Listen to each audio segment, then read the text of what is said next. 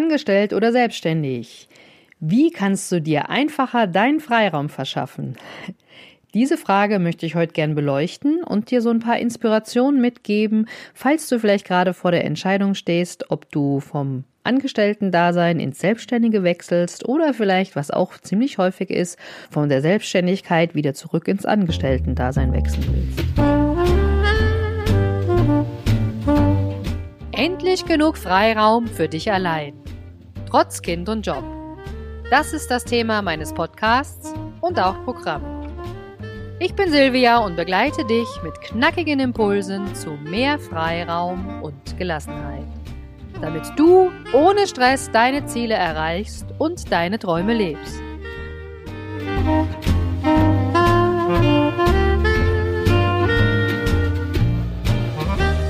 Meiner Meinung nach ist hier das Sicherheitsbedürfnis eine wichtige Einflussgröße.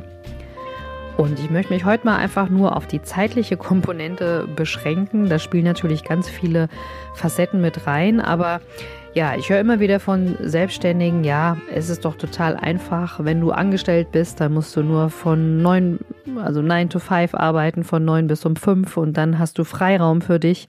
Du musst dich um nichts kümmern und ja, von Angestellten höre ich ganz oft, ja, ich, ich muss ja da meine Zeit absitzen, ich kann mir gar keinen Freiraum verschaffen. Wenn ich selbstständig wäre, ja, dann könnte ich auf alle Fälle meine Zeit frei einteilen, wann ich arbeite, wann ich nicht arbeite. Ich könnte mir die Kunden aussuchen und so weiter.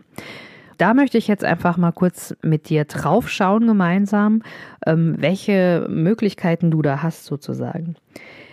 Als ersten Punkt habe ich mir hier mal Homeoffice und virtuelle Meetings aufgeschrieben. Die nehmen immer mehr zu, also auch im Angestellten-Dasein kannst du immer mehr Homeoffice machen im Sinne von New Work, dass du ja neue Arbeitsweisen dir aneignest, dass du quasi, ähm, wenn dein Chef einverstanden ist und das natürlich auch im Arbeitsvertrag so drin steht, dann kannst du problemlos zu Hause arbeiten und wichtig ist hier aber, dass du ähm, natürlich das, wozu du dich committest, auch lieferst nicht irgendwie zu Hause bist und dann irgendwelche ganz anderen Sachen machst. Ja, das ist natürlich super wichtig. Also ich hatte mal eine lustige Story.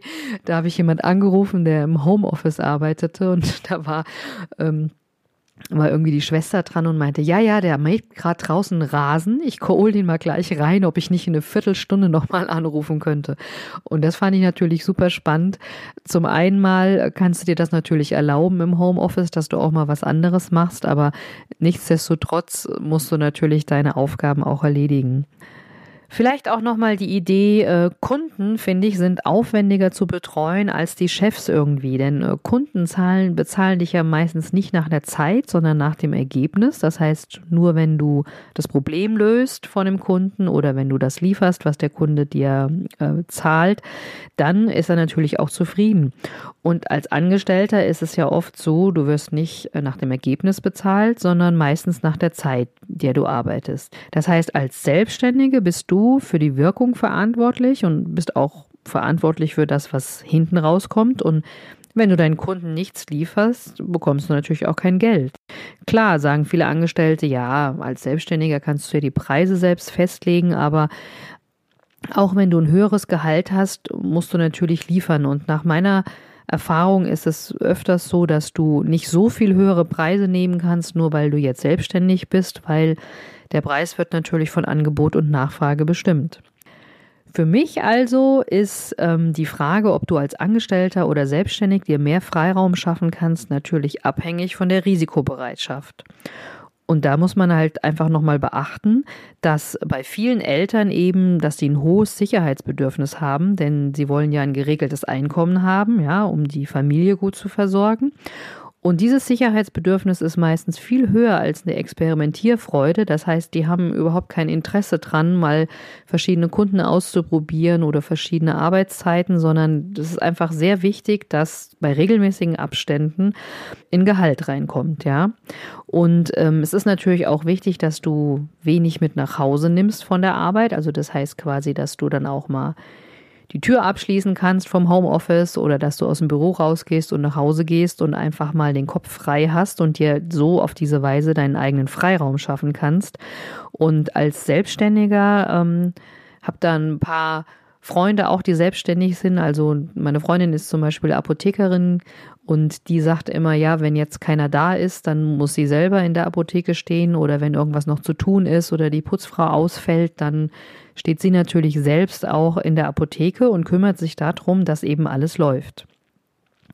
Ja, das sind also ganz viele Sachen, die du bearbeiten musst, wenn du dir überlegst, ähm, wie kann ich mir selber viel Freiraum verschaffen.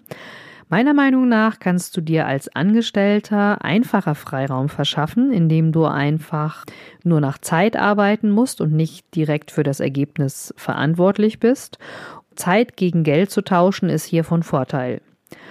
In der nächsten Folge habe ich die Britta Müß-Walter zu Gast im Interview und Britta hat als Angestellte und als Selbstständige in der gleichen Branche gearbeitet und sie wird das bestätigen, denn sie kennt beide Welten.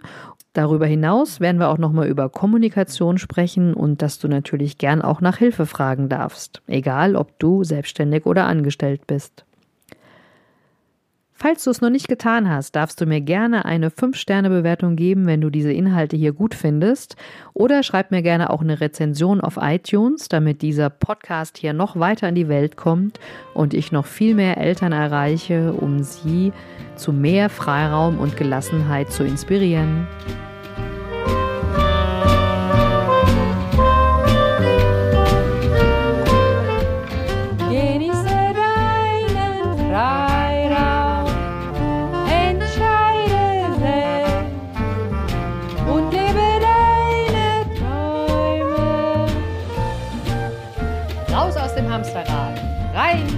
In die Selbstbestimmung. Alles Liebe und bis bald. Deine Silvia.